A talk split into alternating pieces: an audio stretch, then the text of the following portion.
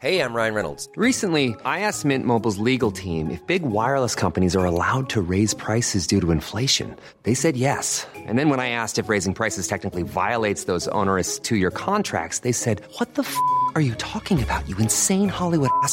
So to recap, we're cutting the price of Mint Unlimited from $30 a month to just $15 a month. Give it a try at mintmobile.com slash switch. $45 upfront for three months plus taxes and fees. Promo for new customers for limited time. Unlimited more than 40 gigabytes per month. Slows. Full terms at mintmobile.com.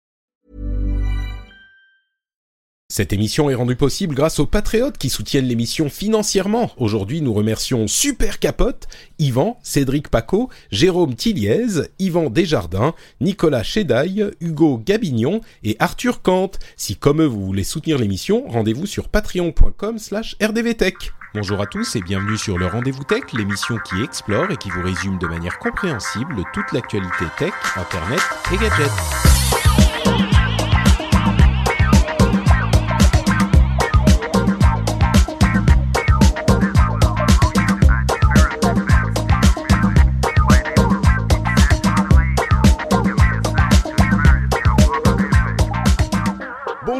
Tous et bienvenue sur le Rendez-vous Tech, l'émission qui vous résume toutes les semaines toute l'actualité tech, internet et gadgets. Je suis Patrick Béja et aujourd'hui je suis euh, rejoint par euh, deux tiers de l'équipe d'Upload. Euh, alors deux tiers ou la moitié puisque si je me compte aussi ou pas je sais pas. Bref, on a Jérôme Kainborg et Cédric Bonnet. Comment allez-vous messieurs? Bonjour, très bien. bonjour, Tout bonjour tombé, à tous. ça va.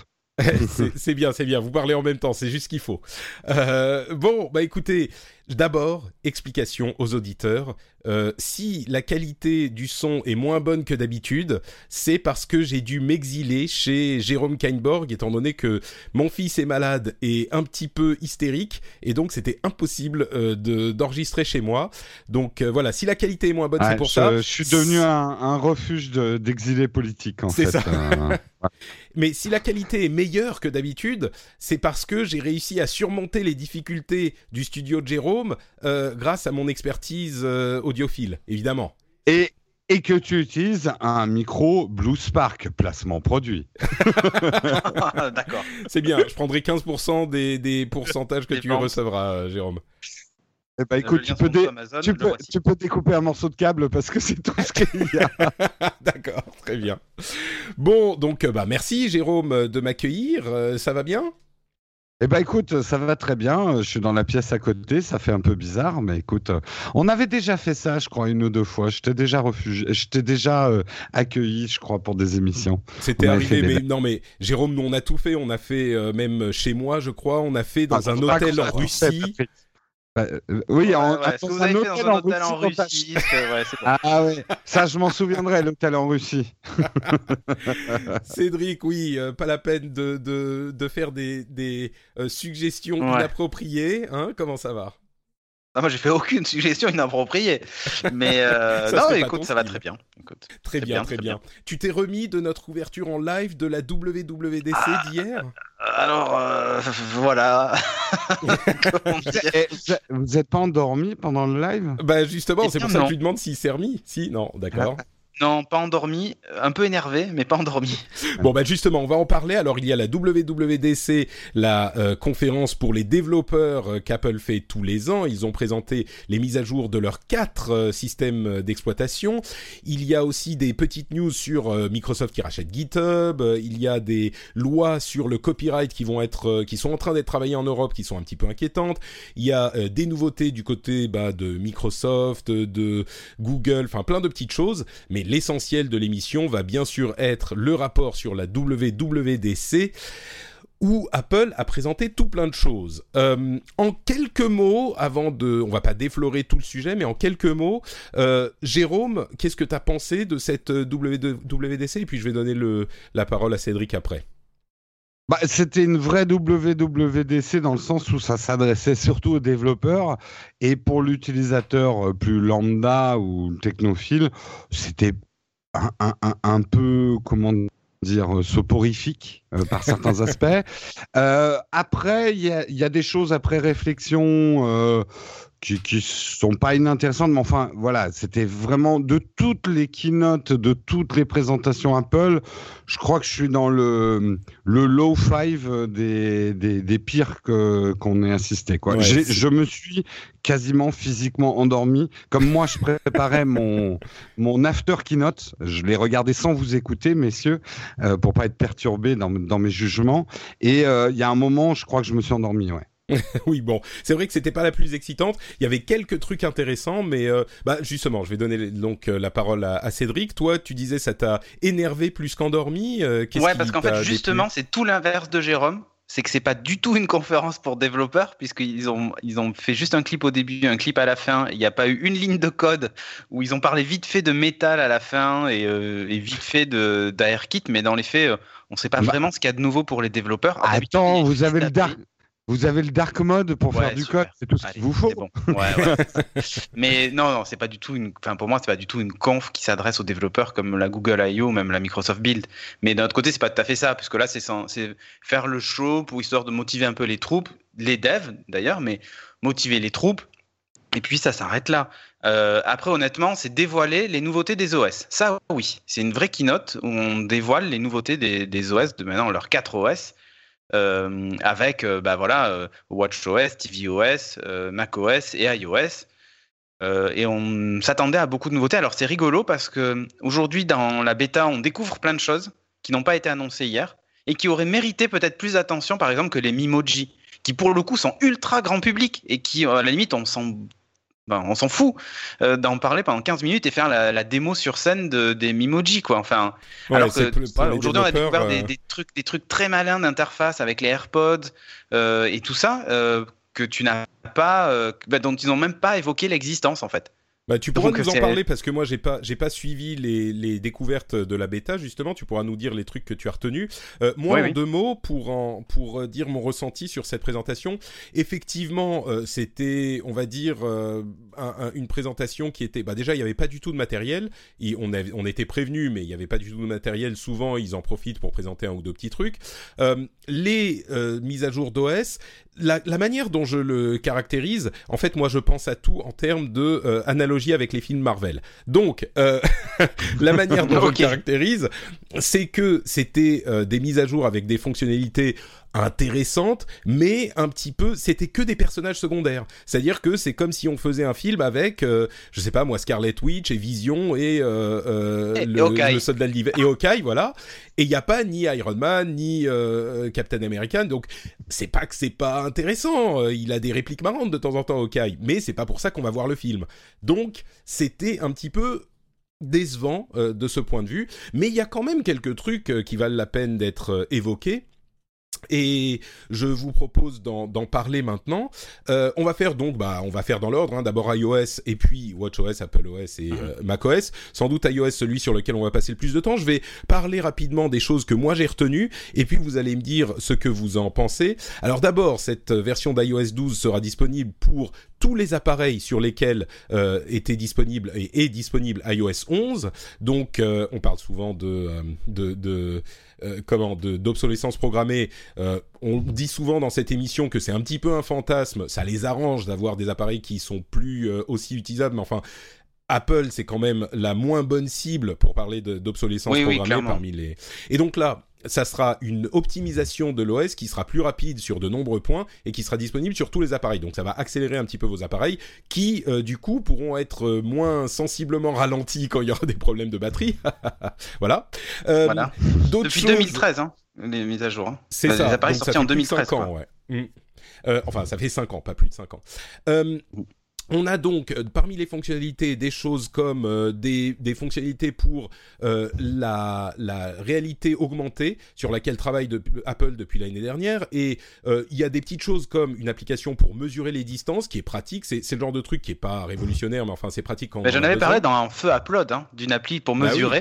Et là, Et il Ouais, bah, vient de- vient de disparaître du store. Euh, il y a les, les applications, en fait, les expériences partagées, c'est-à-dire que on peut regarder les mêmes objets virtuels à travers son téléphone euh, quand on est à plusieurs autour de la scène. Et la plupart des gens disent oh mais à quoi ça sert avec les téléphones machin. C'est vrai qu'avec les téléphones c'est pas non plus incroyable, mais moi j'imagine à l'avenir si dans deux ou trois ans Apple sort un casque de réalité augmentée, là tout, à coup ça devient intéressant d'avoir des scènes qu'on peut voir même si on est différentes personnes et qui sont synchronisées à travers les différentes personnes qui ont leur casque sur la tête. Donc ça je pense que c'est relativement intéressant. Des améliorations sur photo, euh, bon dont on va on va passer, c'est beaucoup de choses similaires à ce qu'avait présenté Google euh, pour leurs applications photo. Siri, ils font des shortcuts, c'est-à-dire des raccourcis qu'on peut composer soi-même pour déclencher une ou une série de euh, fonctionnalités d'une app. Et ça, on peut les construire soi-même. Ouais, et c'est euh, Workflow en fait qu'ils ont racheté. voilà, et avaient ont racheté, ouais. Euh, des améliorations pour les apps existantes, euh, plus d'apps euh, euh, tierces sur, enfin des apps tierces sur CarPlay, ça c'est pas mal. Des fonctionnalités de entre guillemets Ah digital non, health. c'est pas pas mal.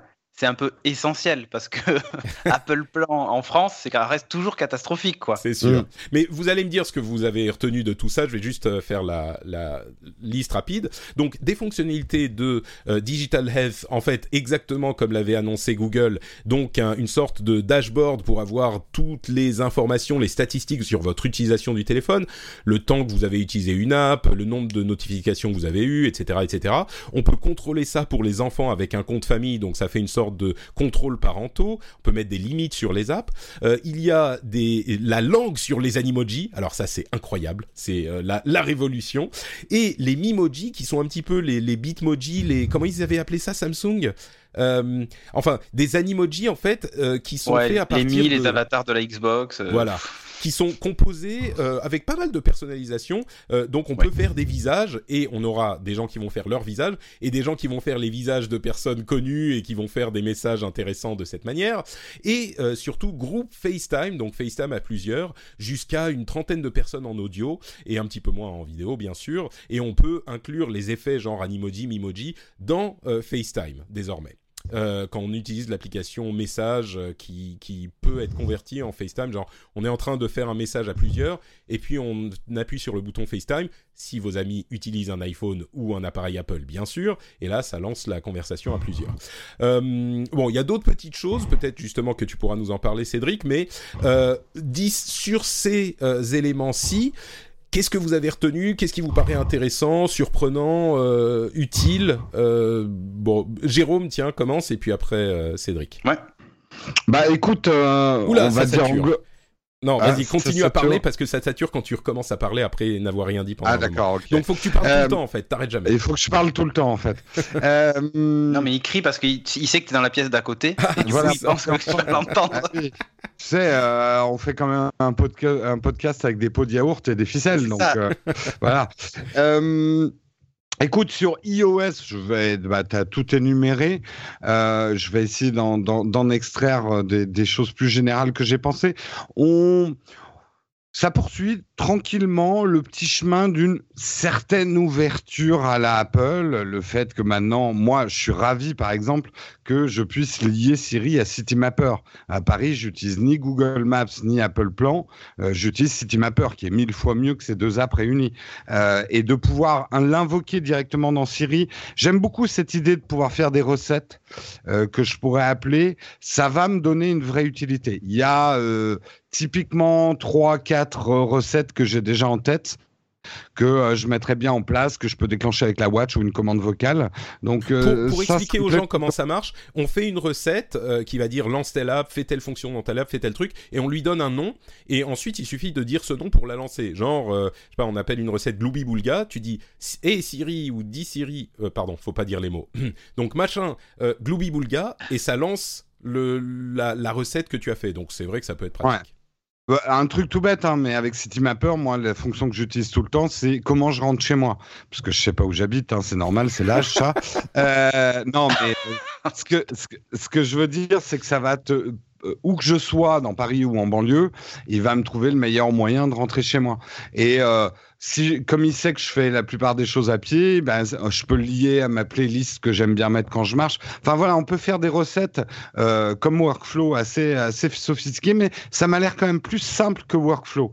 Ils ont pris, on va dire, la puissance de workflow, mais ça a l'air plus euh, orienté objet, un petit peu moins euh, appelisé. Voilà. Donc ça, ça m'intéresse beaucoup. Écoute, le reste, les je, pense que les Mimoji, à mon avis, hein, c'est vraiment mon pronostic, je pense que ça va nous amuser à peu près 5 minutes de plus que les Animoji nous ont amusés. Voilà. Donc 10 minutes, quoi.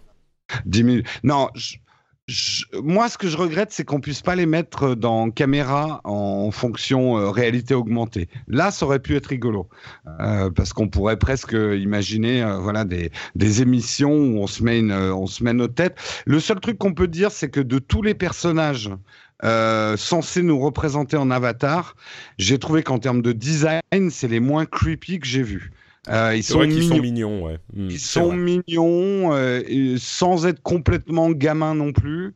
Euh, non, mais sérieusement, vous allez les utiliser 10 minutes et ça va C'est ça, c'est ça que je dis. Mais bien sûr, vous on savez, va pas les utiliser. C'est le genre. De... Vous vous souvenez quand les animojis, quand, quand, les animojis sont sortis, euh, c'est vrai que c'est des trucs qui sont assez inintéressants, mais la pub que ça a fait à Apple, tout le monde faisait des animojis, les partageait, les machins. Donc il y a quand même un, un impact. Hein, mais d'accord. Donc.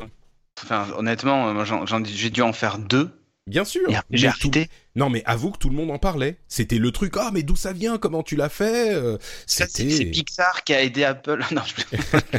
Et c'est à la fois de la démo technique et, euh, comme tu dis, un coup marketing. C'est pas vraiment fait pour qu'on les utilise, mm. quoi. Euh, Encore que euh, si on peut les utiliser avec d'autres applications, c'est le les Bitmoji, les trucs, les, les les stickers, tout ça, ça marche super bien avec les jeunes, d'après ce que j'entends sur Snapchat et sur Instagram. Donc peut-être, peut-être. Ouais, ouais, peut-être. Faut voir. le fait qu'on puisse les utiliser en AR maintenant euh, vont peut-être leur donner un petit peu plus d'usage. Hmm. Euh, mais euh, Cédric, toi qui es quelqu'un d'un peu plus sérieux quand même, qu'est-ce que Oui, bien sûr, ça va de soi. Alors moi, surtout ce que j'ai retenu, c'est justement les mimos. Non, je déconne.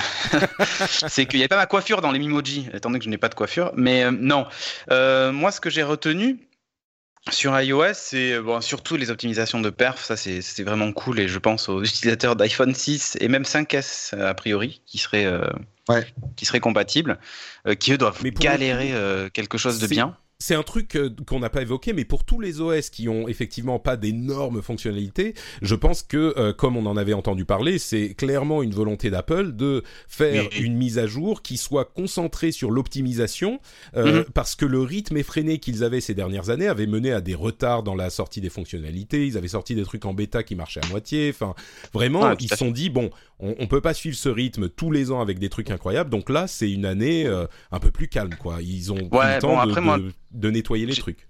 Moi, j'ai retenu aussi la, le fait que Siri reste toujours con, quoi. Et euh, on est obligé maintenant, comme euh, Apple euh, se retrouve face à... Enfin, après, c'est une stratégie. Hein. C'est-à-dire qu'eux, on dit, nous, on n'exploite pas les données, sauf celles présentes sur l'appareil qui utilise Siri. Et c'est louable, hein, tu vois. mais le seul souci, c'est que du coup, cet assistant ne pourra jamais euh, jamais être aussi intelligent. Et quoique, parce que par exemple, il y a des trucs très très cons. Euh, ce matin, avec mon, avec mon euh, OnePlus 6, euh, j'étais arrêté à un feu. Alors tu vas me dire, il aurait pu détecter que j'étais en voiture, cet abruti, mais bon, euh, il y avait un arrêt de tram à côté et je voyais les horaires du tram qui m'indiquaient dans 4 minutes passe le prochain tram avec le contexte. Et là, il n'y a pas besoin de, de, de données incroyables. Hein. Il y a ma position GPS, il y a les données de l'arrêt de tram. Euh, le Siri est capable de me localiser localement à cet endroit-là et de comparer la position avec les arrêts de tram à côté et m'afficher le putain d'horaire de je crois que le problème de Siri, c'est clairement que leur équipe euh, de développement euh, d'intelligence artificielle et de machine learning et tout ça est pas aussi avancée que celle de ah, Google euh, ou, certainement. mais, mais je trouve ça très dommage parce que honnêtement, enfin après Apple est jamais vraiment dans dans dans le j'allais dire dans les dans les keywords. Il manquait que le mot blockchain sur certaines confs et encore même parce qu'ils ont été prononcés chez Google et chez Microsoft. Je crois qu'ils ont ils ont simplement pris du retard. Ils vont combler, j'espère, enfin pour eux, euh, parce que clairement ils sont en retard. Ils vont essayer de combler le retard. Ça c'est presque une autre fonctionnalité cette histoire de shortcuts. Euh, T'allais dire. Non mais, non, mais bien sûr, mais, mais en fait hmm. c'est pour moi c'est un palliatif, c'est-à-dire c'est dire Écoutez, regardez, chez les autres, vous pouvez dire euh, euh, d'accord, moteur de recherche, euh, bonjour, hein, ce que je fais tous les matins par exemple, et automatiquement, il va me dire quel est mon prochain. Il va me dire bonjour Cédric, aujourd'hui vous avez prévu à midi le rendez-vous tech avec Patrick. À, Qui devrait être extrêmement agréable. non, non, mais voilà, il va faire te le dis, 18 non degrés, machin et tout ça, tu vois. Euh, et après, il te dit euh, voici les dernières infos et il allume ma télévision et euh, il me fait, euh, il me met le dernier flash Oui, mais de enfin, France ça, Siri Info. pourrait le faire. C'est pas ça le problème. Eh de ben, Siri. maintenant, il peut le faire avec les shortcuts Ouais, à la limite, tu vois. Maintenant, tu peux le faire. Mais ce que je veux dire, c'est que ça vient pas d'Apple. C'est-à-dire qu'ils disent Ouais, bon, mais donne les outils, démerdez-vous. si tu si tu lisais, euh, la- euh, Tim Cook vient de donner une interview à CNN et tout ça. J'ai l'impression, et notamment avec iOS, euh, un mot d'ordre chez Apple, c'est en gros, ce qu'on sait pas faire, parce qu'on ne peut pas collecter vos données euh, trop personnelles, Oui, oui. c'est qu'on vous donne le pouvoir. Vous faites ce que vous voulez, mais ça va demander plus d'efforts, effectivement, que Google, Euh, qui va être ouais. beaucoup Ouais, plus ce qui est pas dans prédictif. l'ADN Mais, mais mais ce hein. qui est pas dans la, la- la- dans l'ADN d'Apple, exactement. C'est-à-dire Ouais, que bah Apple, oui. nous a toujours pris par la main. Oui, et là, on se mais- retrouve avec bah, configure ton Siri. Oui, mais j'ai l'impression que la protection de nos données personnelles devient le nouveau, le- la Mm. priorité absolue d'a- d'Apple pour se différencier. Bah, disons que, Euh, de attends, en fait, le truc, c'est que c'est un peu les deux. Euh, C'est-à-dire que, effectivement, c'est la priorité absolue, sans doute, euh, d'Apple, et c'est tout à fait louable, hein, tu vois. Je dis pas qu'il faut donner toutes ces données, et je trouve ça même plutôt cool. Mais Après, par contre, faut ça veut dire, en gros, faites un choix.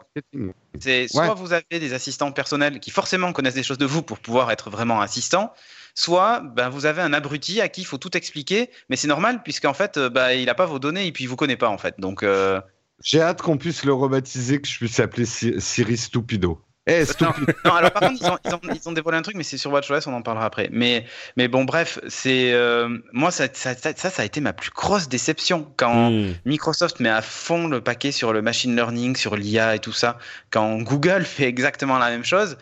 Même Facebook fait ça. Ouais, mais sa modération, je me suis dit quand même, si Apple suit pas cette tendance avec Siri, surtout que Non, mais moi, honnêtement, je crois ils nous que- ont moi, je crois tellement vraiment rebattu les sont- oreilles de Siri quand ils l'ont lancé, rappelez-vous. Non, mais bien C'était sûr, mais bon, c'était il y a- premier c'était assistant, c'était il y a 25 ans, on va pas. Ouais, mais. Apple, Apple ne peut pas se contredire. Tu es d'accord quand même, vous êtes d'accord avec moi que l'intelligence artificielle, le machine learning, ça repose sur notre data. Euh, Pas que, et pas que, parce que honnêtement, il a fallu attendre deux ans, deux ans, avant que ce putain de Siri sur Mac soit capable d'allumer une ampoule. Mm. Enfin, je veux dire, l'Apple TV le faisait un an avant, et le et le- l'iPhone et même ton Apple Watch le faisait un an avant. C'est très con, c'est des commandes Ah non, qui sont mais, euh, très cons. moi, de toute façon, je, je l'utilise pas, hein, Siri. hein. Elle, est, elle est trop bête, quoi. C'est, c'est, pour moi, elle a aucun intérêt pour l'instant. Bon, avançons, avançons. Moi, je, je tiens quand même à dire que, à mon avis, ils travaillent évidemment au- sur le fait d'améliorer Siri. C'est juste qu'ils ont Ah bah, tellement de retard qu'ils sont pas prêts à donner quelque chose de de, de potable encore. Donc, euh, ils vont pas se dire ah bah Siri sera bête jusqu'à la fin des temps. Ils vont Non, mais essayer de l'optimisation des perfs, c'est surtout ça Ouais. qu'il faut retenir, euh, re- Ouais. retenir et reconnaître à iOS 12, quoi. C'est ça. D'accord. Euh, donc rien d'autre euh, de, de ta de ton côté, euh, Cédric? Non, enfin, enfin Ok. non. Euh, je- Euh, tu veux qu'on parle de l'appli euh, Stocks qui a été euh, L'appli ou, euh, l'appli Voice Memo, l'appli Apple Books qui s'appelle qui Ah s'appelle ouais? plus iBooks, oui.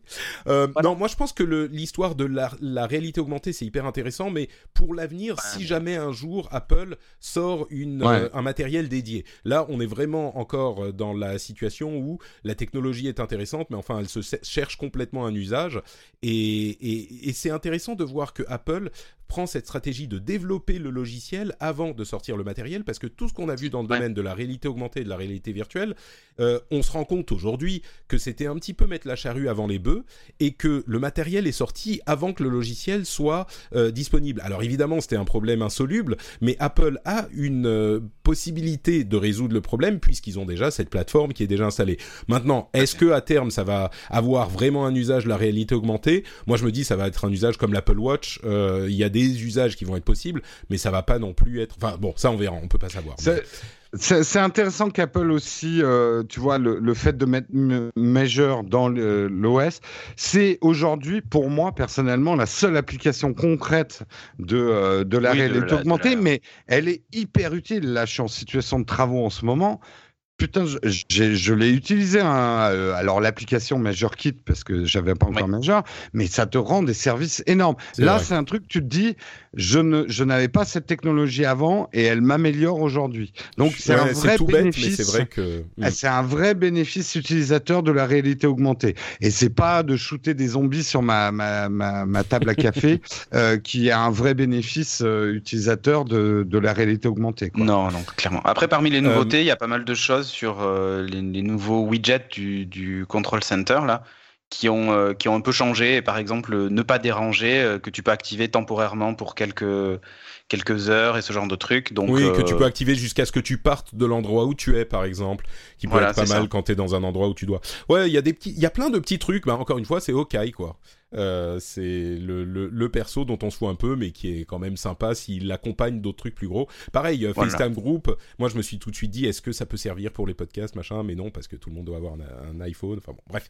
Euh, parlons de WatchOS. WatchOS 5, qui a, euh, bah, WatchOS et tvOS, c'est très limité dans les, les améliorations. Euh, WatchOS, euh, on peut, euh, il y a une des améliorations de l'app activité, donc il y a plus d'activités prises en compte. Il y a des compétitions avec des amis. Avec il y a des l'app, badges. il y a plus de badges, ouais. Il y a l'app euh, Tokiwoki qui est sympa. Ça veut dire que on peut euh, envoyer des messages. Genre, on lève le, le pouce, on envoie le, le pouce. On lève le poignet, on envoie le message. L'autre le reçoit en, en parler, quoi. Et puis il répond Mhm. comme ça, sans avoir besoin de euh, appuyer sur enregistrer, envoyer le message, machin.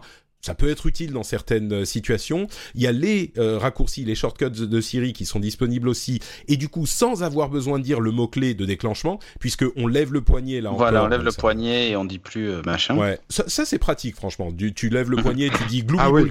et ça te fait ton truc. Euh, l'app podcast, hyper important, app podcast sur WatchOS, évidemment, la plus grosse mise à jour de, de, de WatchOS.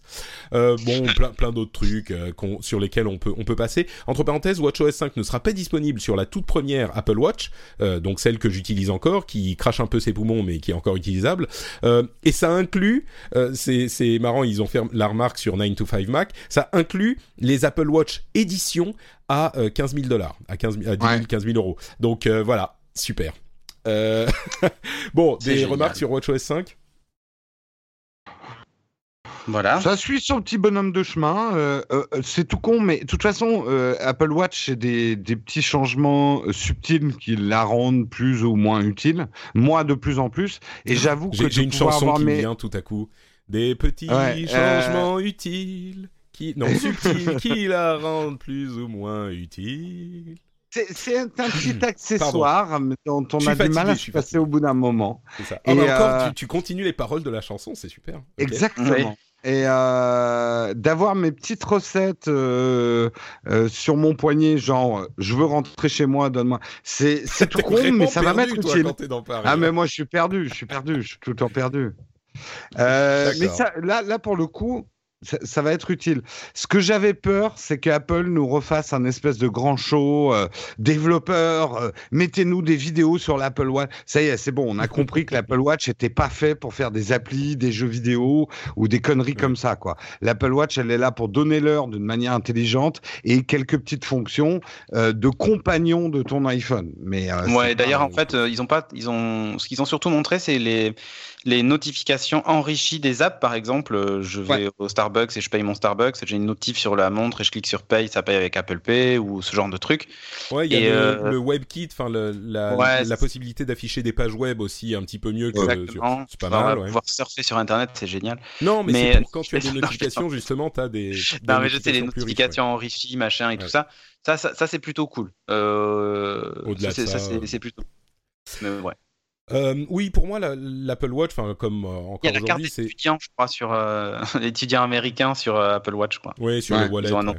Bah, c'est, c'est, on avait entendu qu'ils pourraient euh, potentiellement ouvrir le NFC un petit peu plus sur l'iPhone et l'Apple Watch. Ça n'a pas été le cas. hein. donc, euh, Non. bon, un petit peu décevant de, de ce niveau, à ce niveau-là. Mais oui, l'Apple Watch, c'est un peu un petit couteau suisse. Le smartphone, c'est un gros couteau suisse. Et le, le, l'Apple Watch, c'est un petit couteau suisse qui peut rendre des petits services. Moi, c'est tout con, mais euh, j'ai commencé à me servir de, euh, depuis que j'ai le bébé et que je veux pas réveiller en allumant la lumière, j'ai commencé à me servir de la fonction euh, lampe torche de l'Apple Watch. Bah, c'est Ah hyper oui. pratique. J'ai pas mon téléphone avec moi, je fais tac, machin, lampe torche et c'est, enfin bon, bref, c'est des petits trucs euh, vraiment minimes quoi. Comment t'as dit?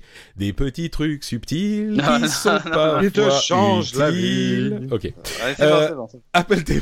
Il pleut assez, les gars. Je sais pas ce qui vous prend là. Donc... Euh, Il y a, y a peut-être un truc, Patrick, je ne sais pas si on n'est pas allé un peu vite sur iOS. Est-ce qu'on a parlé des, de, des trois fonctions euh, qui vont te permettre de mieux gérer ton temps sur iOS? Ah, Ah, je les ai évoqués, mais ça avait pas l'air de vous plaire, donc. euh, Ah, tu l'as évoqué. Bon, bah, c'est bon. Oui, Non, moi, je trouve ça très bien.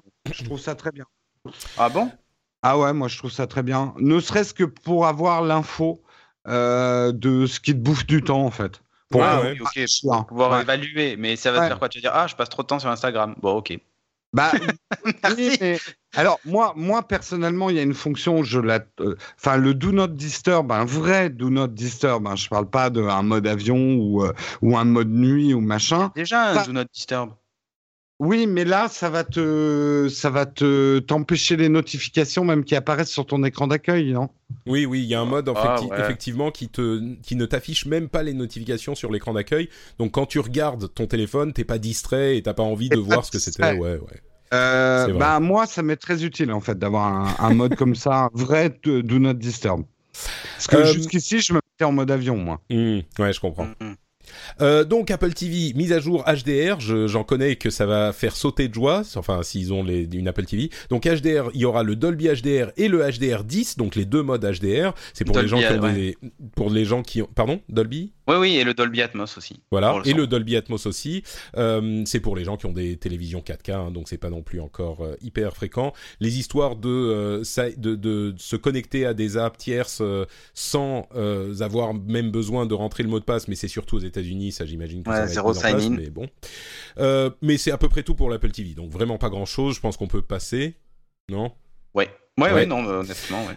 Et donc le dernier gros morceau, c'est macOS Mojave, Mo- Mojave, euh, le désert Voilà, du Mojave. Mojave. Mojave. Non, c'est Mojave. Je crois, c'est Mojave. Mojave, Bon. ouais, bah. Euh, donc, les nouveautés de macOS, euh, la nouvelle version, un dark mode qui était très attendu par les développeurs. C'est le genre de truc qui fait genre vraiment on roule les yeux quand on entend ça, mais les développeurs sont vraiment hyper contents.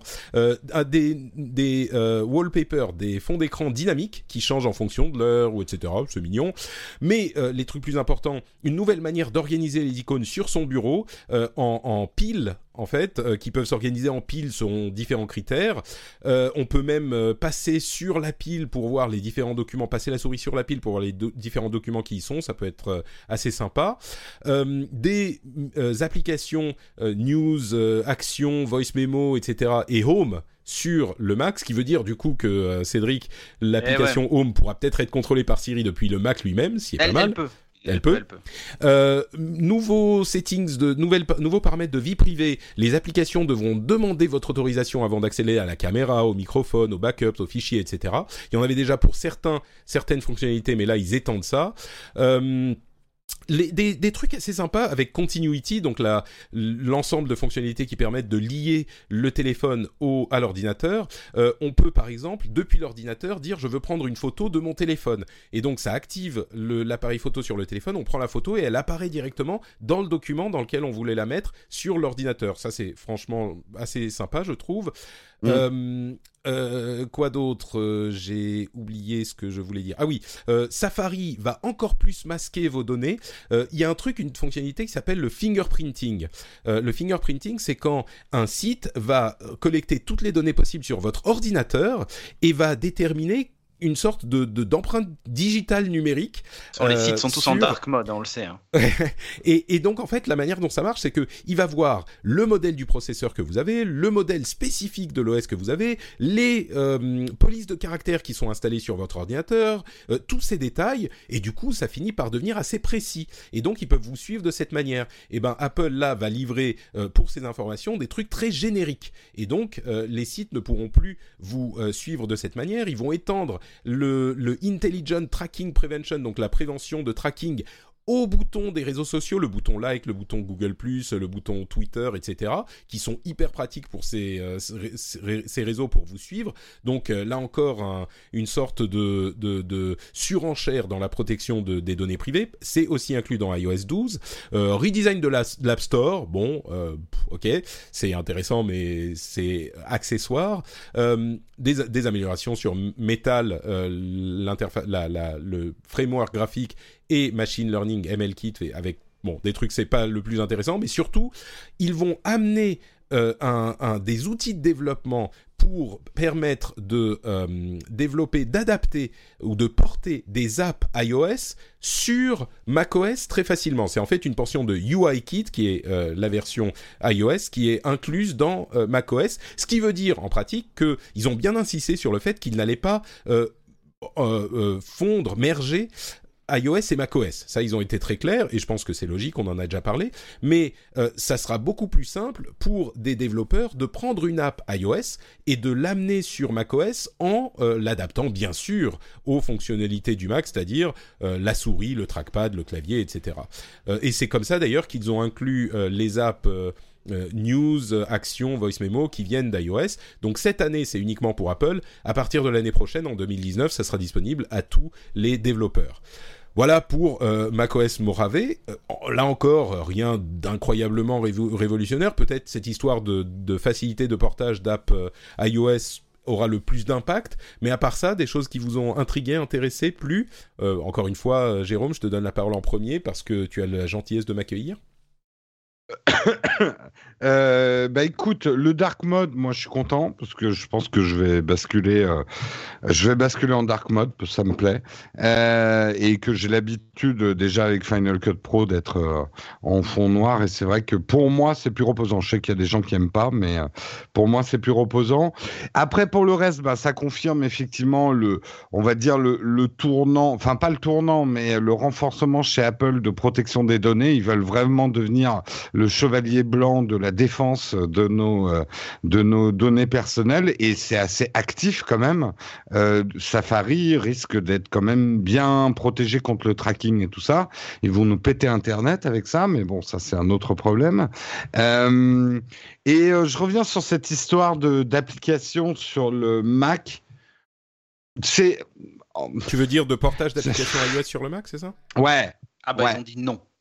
Ils ont dit non, mais mais mais un peu oui quand même, mais non, mais oui. En gros, est-ce que en fait leur problème c'est que ils font pas de Mac avec des écrans tactiles et je pense pas qu'ils en feront. J'ai beau y réfléchir, je je le vois pas arriver le Mac avec un écran tactile euh, et, et tout non, non, le problème c'est ce qu'ils ont que... dit, ils vont pas merger Ouais. les deux plateformes. euh, c'est et, et, et moi j'y crois, mais mais toi tu trouves que euh, c'est quand même euh, c'est pas une bonne chose cette histoire de portage facile? Si, après, en termes d'utilisateurs, moi, je suis content parce que surtout, ce qui m'énerve, c'est de devoir payer parfois deux fois des apps. J'ai des apps qui me sont indispensables sur iPad et que j'utilise toute la journée. Et pour avoir leur version Mac, je suis souvent obligé de repayer. Donc, j'espère juste qu'on aura une À version mon avis, tu vas universelle. continuer à repayer. Hein. Ouais, je sais, ouais. Mais bon, tu sais, je, je vis d'illusions et d'eau fraîche. Moi, je suis youtubeur. euh, je, j'aimerais bien une version universelle des apps euh, et, et j'ai quelques apps en tête. Je serais ravi de les avoir sur mon Mac. Ju- Juste pour Euh, préciser, excuse-moi, pour qu'il n'y ait pas de confusion, c'est pas forcément pour faire des versions universelles des apps. C'est pour faire en sorte que les apps iOS ou euh, iPhone Ouais, ou iPad tourner. s- soient euh, faciles à transposer sur le Mac. Donc c'est le développeur qui va prendre son code de l'app euh, qui existe sur iOS et il va l'adapter au Mac et il peut la ressortir comme il veut. Il peut la Ouais. mettre, enfin il va la mettre sur Bah, le Mac App Store a priori, mais euh, il, il peut la faire repayer, il peut la modifier, il peut, tu vois, c'est pas Non, mais forcément C'est, c'est, comme une app iOS et- c'est- là que je trouve qu'Apple se complique la vie. Il nous rendrait les écrans de MacBook Pro euh, tactiles. La conversion serait très simple. Ah, le problème, c'est que mais non, Attends, laisse-moi pas toi, pas toi. euh, si moi, j'utilise tu, tu une fais l'erreur qu'a Microsoft. Eh ben non, c'est pas une erreur. J'utilise une Surface Pro en ce moment et c'est très pratique pour ça. Euh, Il y a notamment, euh, il y a certaines apps, t'as pas besoin de garder le bras levé euh, pour ton écran et tout. Mais certaines apps seraient en espèce de compagnon sur ton MacBook Pro. Ça serait et ça serait, c'est ça que je voulais dire. Ça serait tellement plus facile à convertir parce qu'aujourd'hui une app qui est conçue pour du touch, la convertir pour le trackpad en termes d'expérience utilisateur, c'est ça qui est Justement, compliqué. c'est ce qu'ils ont annoncé hier. Ils ont annoncé hier que UIKit allait, euh, allait être disponible sur le, avec, en même temps que AppKit pour le développement d'applis euh, mobiles, avec gestion du trackpad, du copier-coller, de la sélection du texte et tout ça. Quand tu, quand tu prends ton appli, que tu l'ouvres dans Xcode, euh, tu vas lui dire bah, c'est une appli pour. euh, Enfin, mon appli euh, iOS, je veux la faire maintenant pour, euh, pour le Mac, entre guillemets.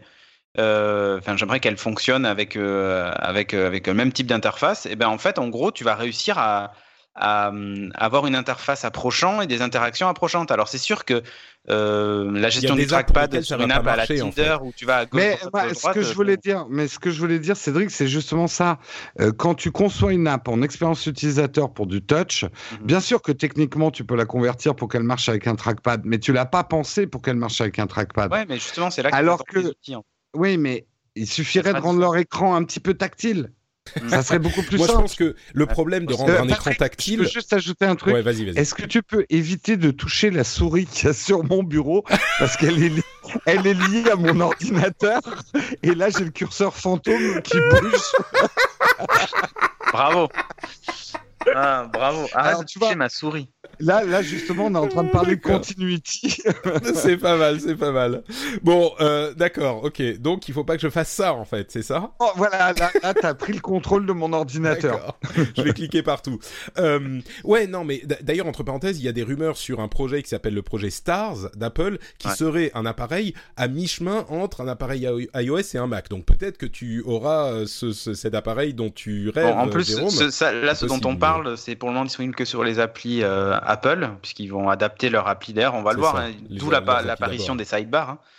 Euh, mais, mais, je, je crois pense que, que c'est aussi lié à ça. Hein. Je crois que c'est un truc qui fonctionne dans, euh, disons, 60 ou 70% des cas. Et effectivement, il y a des cas où ça va pas vraiment fonctionner, mais dans ce cas-là, ils, a priori, ils la sortiront pas l'app. Donc euh, où, voilà. Mais, mais c'est quand même pratique et ça va repeupler un petit peu euh, le Mac App Store très facilement. Pour moi, c'est une, une, une comment dire une politique très intelligente de la part d'Apple justement parce que l'écosystème d'iOS est tellement florissant que euh, pourquoi ne pas utiliser cette euh, force qu'ils ont pour en faire bénéficier le Mac aussi si effectivement les les, les interfaces fonctionnent sur Mac il n'y a pas de raison de s'en priver mmh. et je pense que dans la plupart des cas ça peut fonctionner Cédric toi qu'est-ce que bon, tu as voilà. pensé de tout ça? Bah écoute, euh, j'ai trouvé que un peu j'ai réussi à deviner tous les trucs, hein, les fonds animés. ah oui, c'était une sorte de Nostradamus en direct. Ah ouais, Nostradamus du truc. Mais euh, non, bah je trouve que c'est, euh, je trouve que voilà, c'est une édition encore une fois qui est euh, une, j'allais dire une petite mise à jour, mais oui, c'est une petite mise à jour. Euh, il y a quelques nouveautés de fond. C'est la dernière version de l'OS par contre qui va supporter les applis en 32 bits, donc vous avez même moi le développeur pour passer aux 64 bits. Ensuite, le prochain, euh, ça sera terminé. Ça veut quand même dire qu'il y a des choses qui vont disparaître, QuickTime et ce genre de trucs. Mmh. Euh, donc euh, voilà, des, des, entre guillemets des vieilles apps. D'un autre côté, QuickTime n'a plus trop d'intérêt avec euh, aujourd'hui. Ouais. Maintenant le Quick Look qui est capable de faire ce que faisait QuickTime en gros. oui, d'ailleurs le Quick Look qui, de, qui a de été mémos vocaux qui a été oui. amélioré aussi. C'est très très pratique Quick Look. Hein. C'est l'une des meilleures. Non non voilà, le, le, Finder a été a été revu aussi euh, avec beaucoup plus de détails, par exemple sur les photos, avec les exifs et tout ça, les aperçus de documents et tout ça. Bref. Mm. Euh, c'est ça va dans le bon sens. Après de et notre côté, les trucs... Ma macOS est déjà très bon. Sincèrement, macOS est très bon que ce soit en termes de raccourcis. Il y a plein de trucs malins qu'il n'y a même pas encore sous Windows. Et euh, là, bah, pour une fois, je, je, dois reconnaître ça, tu vois, par rapport à iOS qui moi je trouve cette année va prendre du coup un peu de retard. Je trouve que par contre macOS prend euh, prend un peu d'avance sur le reste. Et, euh, et, je, encore une fois, je trouve que qu'ils vont qu'ils vont plutôt dans le bon sens avec euh, Mojave et avec avec ce qu'ils ont annoncé. Donc voilà, dans l'ensemble, moi, je, satisfait. Je suis plutôt satisfait de macOS. Ouais. Alors, quelles sont les fonctionnalités en plus que tu as vues dans la, la bêta qui vient d'être rendue disponible, dont tu pourrais nous parler? Euh, bah, enfin, en pas fait, forcément a... de macOS, mais je sais pas de quel. Ouais, de manière générale, non, bah, il y a les nouveaux widgets d'AirPods sur. Euh, sur iOS, sur macOS, il y a un truc dont ils n'ont pas parlé qui est. Mais attends, ça fait quoi J'adore mes AirPods. Ça fait quoi le nouveau widget d'AirPods? Euh, alors, j'ai, j'ai, je t'avoue ah, que je l'ai vite okay. fait. Bon. Il y a un widget AirPod, ok, d'accord. Voilà, un widget AirPod. Euh, y a euh, sur, sur macOS par exemple, il y a les couleurs d'accentuation. C'est un truc un peu hérité de, de Windows, tu sais. Euh, quand tu es par exemple dans le dark mode ou même dans le, le modèle blanc, tu peux décider d'avoir, je sais pas moi, des bords de fenêtre bleu, rouge ou j'en sais rien. Euh, c'est que du cosmétique, mais voilà, c'est des petits trucs comme ça qu'ils n'ont pas montré alors qu'ils ont passé 10 heures sur euh, sur sur d'autres d'autres fonctionnalités. Mmh. Le coût du, du 32, la fin du 32 bits, mine de rien, c'est quand même important, pour moi c'est ouais. bah, important. Ouais.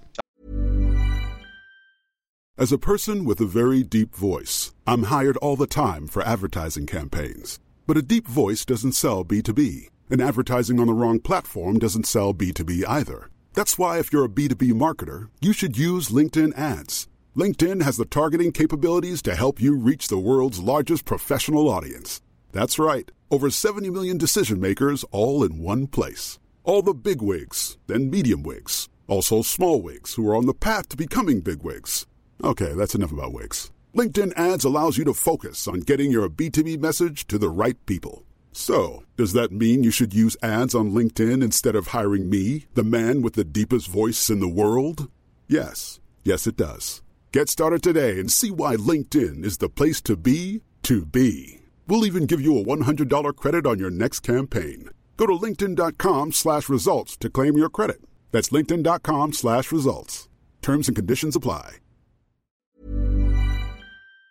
Un- ouais, pour les dév- enfin, on a une conf développeur. hein. Euh, ils ont parlé beaucoup de métal aussi. Euh, honnêtement, j'arrive pas à comprendre. euh, pas à Ouais, là voir encore, c'est peut-être un peu ça. pour les développeurs, mais oui, le problème c'est que Metal n'étant que sur les appareils iOS, enfin bon, bref. Ouais, et euh, il faut au moins un Mac de enfin 2012 iOS et Mac, pardon. faire tourner Mojave. Sinon, c'est sinon c'est la fin. Euh, Voilà. Et le nouveau Mac App Store quand même. Ils sont passés un peu vite, je trouve, dessus, mais mais voilà, le nouveau Mac App Store qui est qui est plutôt euh, qui est plutôt bien fait. Euh, Il y a quand même quelque chose à noter, c'est que Office 365 va finir dans le Mac App Store.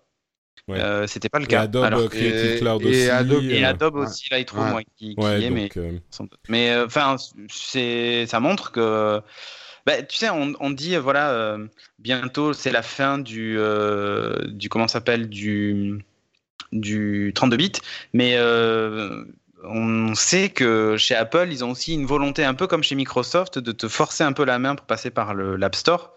euh, et plus d'installer euh, d'app tierces, Euh, c'est devenu un peu la galère. Je sais pas si vous avez vu. Hein, enfin, pour l'utilisateur lambda, les messages Ouais. font assez peur quand tu mhm. installes un, un fichier depuis, enfin une appli depuis un point DMG ou un truc comme ça, où en gros on dit désolé, mais euh, vous ne pouvez pas in- installer euh, euh, cette Non, c'est application. êtes-vous sûr de vouloir l'installer, euh, Mm. Ouais, non mais après il faut quand même aller dans les préférences système, taper ton mot de passe, cliquer Si autoriser c'est un- les applications Ouais, depuis si c'est un développeur non certifié, effectivement. Ouais, ouais, c'est ça. Et du coup, c'est. Ouais. Bah, voilà. Mais ça, c'est pas nouveau, ouais. C'est au profit de la sécurité, hein, Mm. euh, c'est ce- c'est ce qu'ils Ouais. disent, c'est c'est vrai. Mais, euh, mais voilà, donc c'est. euh, je, je, Ok. je pense que la pro- le prochain update, par contre, de l'OS risque de. De- ils vont peut-être avoir le courage de, de faire des choses beaucoup plus tranchées qui iront. Enfin, qu'on va, on va sans doute râler, évidemment, comme d'hab. Mais, euh, mais peut-être qu'on se rendra compte qu'ils ont raison à la fin, j'en sais rien. Hmm. Ouais, non, Mais, moi j'y euh, crois pas. Là, c'est encore une de- fois, c'est update euh, de transition. Voilà. D'accord. Très bien. Eh ben, écoutez, merci à tous les deux pour euh, votre aide dans cette analyse euh, approfondie et sérieuse de toutes ces annonces de la WWDC. On va avancer et parler d'autres sujets qu'Apple, mais avant ça, j'aimerais prendre une toute petite minute pour remercier les auditeurs qui choisissent de soutenir l'émission. Euh, bah, je vais commencer tout de suite en remerciant spécifiquement Pierre Damien, Garlanda, Stéphane T, euh, Tan euh, Visotan, Pascal Simoens, Hervé et Arénor. Merci à vous tous et à tous ceux qui vont sur patreon.com slash rdvtech.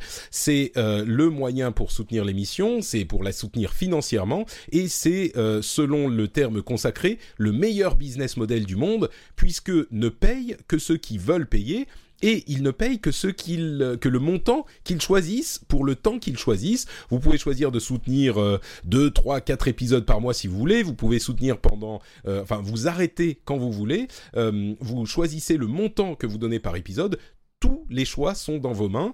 Et si vous ne voulez pas soutenir l'émission financièrement, et ben vous pouvez quand même l'écouter. C'est merveilleux. C'est l'internet euh, arc-en-ciel où euh, tout le monde est heureux et les gens euh, vivent en communauté bienveillante. En tout cas. Patreon permet justement ce modèle et l'émission n'existerait pas ou n'existerait plus sans ce modèle puisque c'est grâce à ça que je peux m'y consacrer à temps plein. Donc si vous appréciez l'émission, si vous pensez qu'elle est sympa, euh, c'est le début du mois, donc euh, c'est le moment de prendre des bonnes résolutions, je sais pas, oui peut-être. Euh, et si vous y pensiez depuis un moment et puis vous avez jamais vraiment le temps, eh ben allez sur le lien qui est disponible dans les notes de l'émission. Vous créez votre compte en vraiment deux minutes, un montre en main depuis votre mobile, c'est possible, et vous pouvez contribuer à l'émission. Donc euh, si vous hésitiez, n'hésitez plus, c'est le moment. Merci à tous ceux qui le font déjà. Et on continue donc Ah, avec. J'ai un Oui. truc quand même. Mhm. Parce qu'il y a un truc qui est- dont on n'a pas parlé parce que forcément ils l'annoncent pas pendant une keynote, mais euh, ils ont mis à jour leur nouvelle guideline pour les développeurs.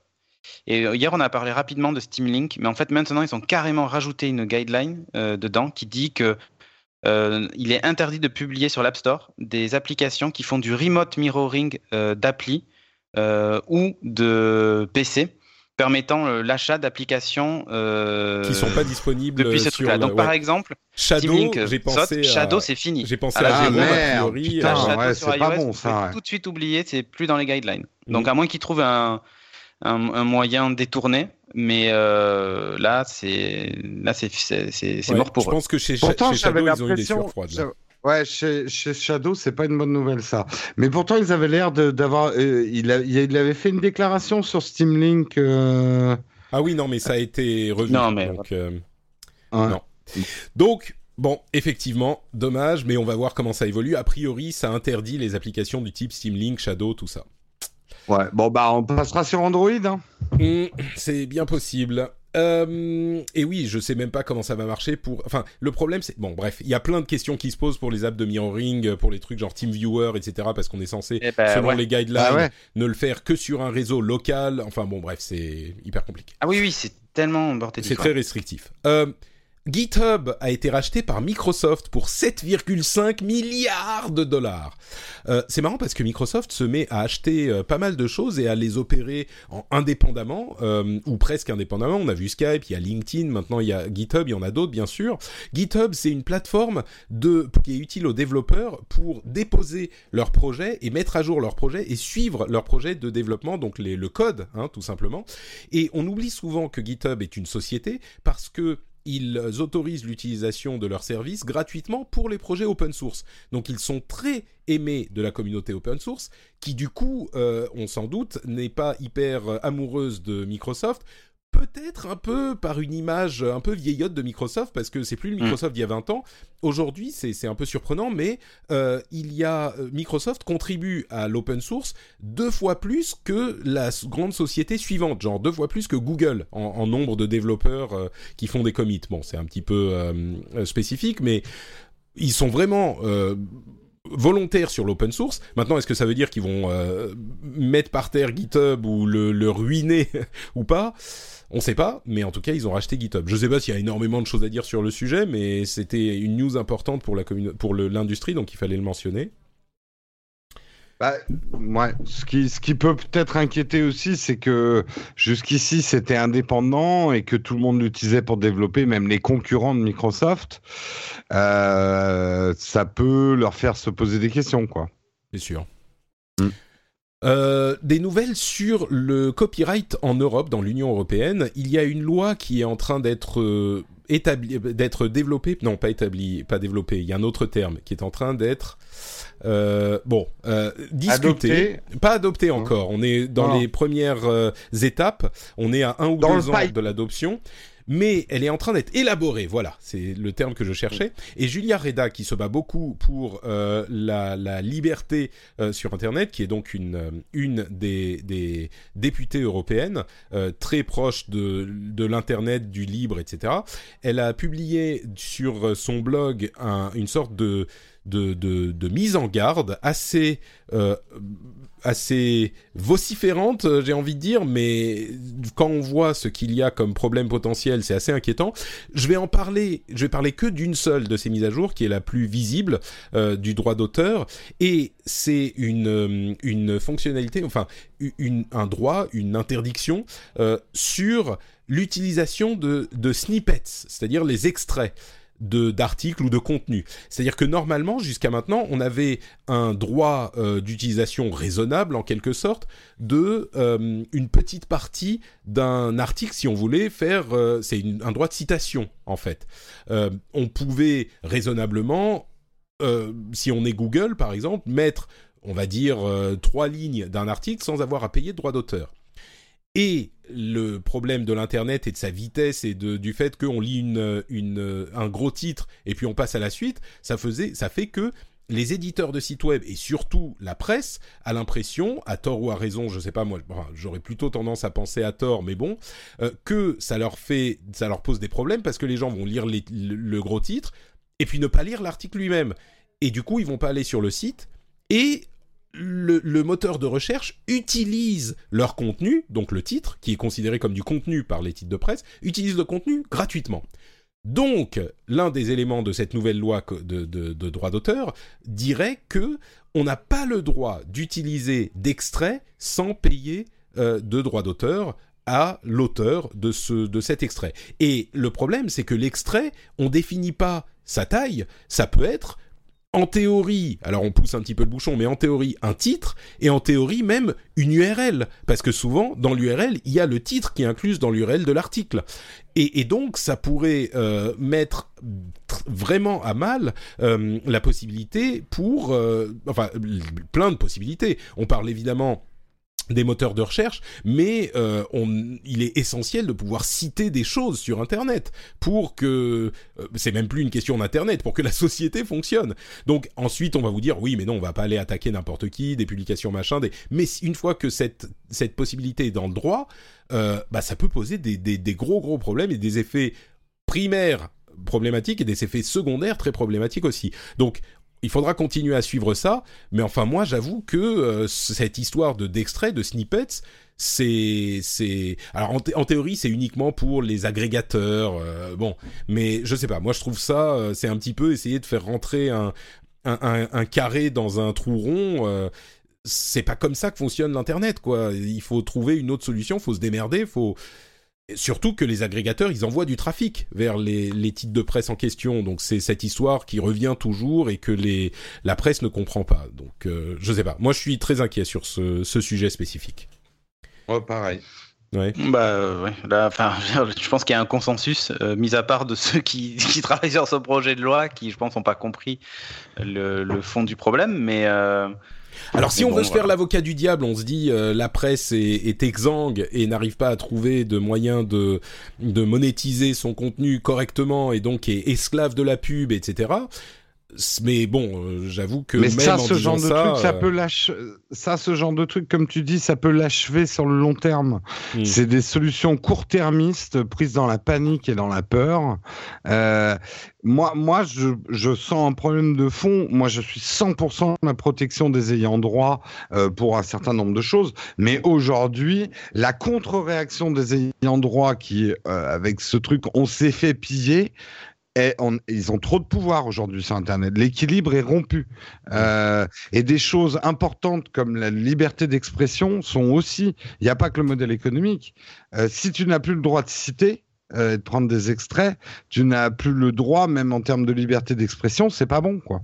Ouais, alors ils vont te répondre, c'est juste pour les agrégateurs, c'est pour que Google, qui nous vole notre contenu, puisse plus Ouais, continuer ouais. à le faire sans payer. Et peut-être qu'il suffira de payer un petit peu pour. Bon, on, verra comment ça évolue. Moi, je crois que c'est une porte euh, dangereuse à ouvrir, mais voilà. J'essaye de me faire souvent l'avocat du diable. Là, j'ai un petit peu de mal, mais je vous ai quand même donné les, quelques petits arguments que vous donnerait la presse. Euh, bon, bref. Avançons, on verra comment ça continue à évoluer. Euh, le Google serait en train de préparer un Pixel 3 et un Pixel 3 XL pour cet automne. Alors, on ne sait pas s'ils seront disponibles en France hein, pour ce coup-ci, mais le XL aurait euh, un, un, un comment s'appelle le notch en français? À chaque fois, j'oublie. Une moustache, La- La- la- monosourcil, la frange, euh, la frange. voilà. Euh, sur le et c'est marrant parce que enfin ça fait même pas un an quand l'iPhone 10 est sorti, tout le monde s'en moquait. Et, et aujourd'hui, euh, on voit que les téléphones à frange euh, arrivent par, Ouais, euh, par le, dizaines. le Donc, Mi Mix 2S, il est quand même beau, hein, sans frange. Ah, quand même. Mais elle est où la caméra du coup? Elle est en bas, en fait, c'est la caméra trou de nez, tu sais. Ah oui, d'accord, oui. Bon, je sais pas si c'est la bonne solution. Mais ils ont, mais il y a un, non, non, mais il y a un mode où du coup tu peux retourner le téléphone et l'avoir en haut. Bah, pourquoi ils l'ont pas fait avec la caméra en haut du coup? Et parce qu'en fait, ils trouvaient que c'était beaucoup, enfin, c'est beaucoup mieux d'avoir un- un- une bande noire en bas plutôt qu'en haut Hmm, euh, du téléphone. C'était moins disgracieux. Voilà. Bon, Microsoft, euh, on a souvent tendance à oublier Microsoft dans les GAFA. hmm. On a souvent tendance à dire GAFA. Alors, euh, comme on l'a fait remarquer sur Twitter, euh, peut-être que moi Ils je sont dis bien GAFAM. contents qu'on les oublie, je pense. hein. Ah, peut-être, oui, c'est- possible. c'est parce qu'on en parle rarement euh, de façon positive des, des GAFA. C'est vrai, Et c'est donc, vrai. euh, du coup, euh, du coup, je pense Ils qu'ils sont ils contents d'être qu'on oublie. Microsoft. Eh ben, écoutez, figurez-vous que euh, ils ont en fait, euh, ils, ils ont une capitalisation boursière qui, euh, depuis quelques jours, est plus élevée qu'Alphabet. Alors Alphabet, pour ceux qui suivent pas, c'est la compagnie parente de Google. Euh, et, et c'est assez surprenant parce qu'on a vraiment tendance à penser que oui, bon, euh, il y a les quelques gros et puis Microsoft, ils sont pas mauvais, mais enfin, ils sont quand même en dessous. Alors bien sûr, la capitalisation boursière, morts, ça hein, veut pas on tout dire. Ouais, mais c'est ça. On a l'impression qu'ils sont presque morts, qu'ils sont machin, mais le, le Microsoft de Satya Nadella, bon, ils étaient déjà gros avant, et, d'ailleurs, ils avaient déjà été euh, au-dessus de Google avant, mais ils sont jamais descendus si bas que ça. Encore une fois, c'est que la capitalisation boursière, ça veut pas tout dire, et ça veut dire que peut-être même pas grand-chose. Mais enfin, si, ça veut dire quand même, à mon sens, beaucoup de choses. Et, ils sont passés au-dessus d'Alphabet. C'est vraiment un truc. Si on m'avait demandé la capitalisation boursière de Microsoft par rapport à Alphabet, j'aurais dit, euh, je sais pas, enfin deux tiers, euh, quelque chose comme ça. Non, non, non, ils sont au-dessus. Donc, euh, et tant qu'on parle de capitalisation boursière, Netflix vaut plus que Walt Disney. Rendez-vous compte. Euh, enfin, vaut plus. C'était jeudi, je sais pas si ça se trouve, ça, ça descend et ça, euh, ça remonte, mais Walt Disney, enfin, c'est quand même euh, Disney, Netflix, euh, Pixar, enfin, c'est pas un petit morceau, hein. Euh, Netflix vaut plus en capitalisation boursière. Alors, ça, ça évoque aussi le potentiel de la société, toujours la, capitalisa- la capitalisation boursière. Ouais. Mais- Oui, oui, oui, c'est. En toi fait, qui, c'est qui- des. qui est, qui est un expert de la bourse dont les conseils sont à suivre sûr, euh, absolument, euh, Jérôme. Je suis le mec, je suis le mec chiant juste avant la météo. Hmm, Ah, voilà. Ouais. Mais alors, ouais, Euh, bon, c'est. En fait, la, la capitalisation boursière, euh, c'est c'est pas que la valeur que ça peut représenter dans le futur. C'est il y a, il y a un côté pari. Euh, donc, ça me surprend pas que Netflix a une capitalisation euh, supérieure à Disney parce que c'est le pari de certains analystes de dire euh, dans 10 ans, euh, Netflix sera plus gros que Disney. Voilà, c'est ça. Mais Hmm. aujourd'hui, Enfin, c'est quand même. non. euh, hmm. Ça veut pas dire aujourd'hui que Netflix euh, fait plus d'argent que Disney. C'est ça qu'il faut bien comprendre dans la notion de capitalisation boursière, en fait. Bien sûr. C'est un peu un pronostic, la un peu capitalisation. irrationnel. C'est Je sais pas si je dirais irrationnel quand même. Mais... non. Parfois, attends, quand, Alors, quand tu parfois, de capitalisation non, boursière ouais. de Facebook ou Snapchat, Il a quand même je raison. euh, Il y a, il y a un côté très euh, dans, dans la bourse, c'est un mélange de mathématiciens et d'hystériques en fait. Ouais, c'est ça. Euh, c'est un peu ça. Donc, ils vont parfois te justifier des mouvements très hystériques par des grandes règles de calcul. Mais même moi qui suis nul en maths, tu te dis, mais attends, là, tu es en train de m'expliquer que la courbe devait obligatoirement faire ça parce que là, il y a un angle à 40, machin et tout. Mais C'est un peu comme l'horoscope, tu sais. Ça aurait été une autre courbe, ça aurait pu me faire une démo euh, pareille. Quoi. disait. Enfin, Ouais, ouais. Disons ben- que la bourse, c'est pas parce que tu, tu analyses les chiffres que tu es sûr de gagner. C'est en train de changer. Les maths prennent de plus en plus de pouvoir à la bourse et il y a de moins en moins de place pour le flair. Mais le flair continue à avoir quand même son mot à dire. Bah, En tout cas, Netflix a presque doublé euh, de capitalisation boursière euh, depuis le, le début de l'année. Donc euh, voilà, on, on en, on, en, on en tire les conclusions qu'on veut. Essential, vous vous souvenez, cette société d'Andy Rubin qui avait fait le Eh Essential Phone il y a quoi? C'était il y a un an? À peine Mhm. Eux, ils ont, eux, ils ont pas doublé en Oui, capitalisation. non, vraiment pas. Euh, il serait visiblement en cours de, de recherche d'acquis- d'un, d'un acquisiteur, un acquéreur, voilà, c'est comme ça qu'on dit en français. Euh, d'un, d'un acquéreur, ils ont arrêté les développements sur euh, un nouveau téléphone. Euh, alors c'est des rumeurs, mais bon, ça sent pas bon pour Essential. Oh, je sais pas si on peut, on a d'autres choses à dire sur ce téléphone ou sur cette société que ce qu'on a déjà dit. C'était Bah, c'est le premier téléphone mais- à mini notch en fait, puisque rappelez-vous, c'est lui qui a, qui a un peu inauguré euh, le fait d'avoir un, un écran avec euh, la caméra à l'intérieur, quoi. Ouais, il avait une larme en fait, qui était, euh, qui était, qui Ouais, préfigurait de son destin, c'est- ça. On va dire Mais- une moustache qui était à la mode dans les années euh, 40, quoi. Ou chez les acteurs 39, porno. 45 quoi.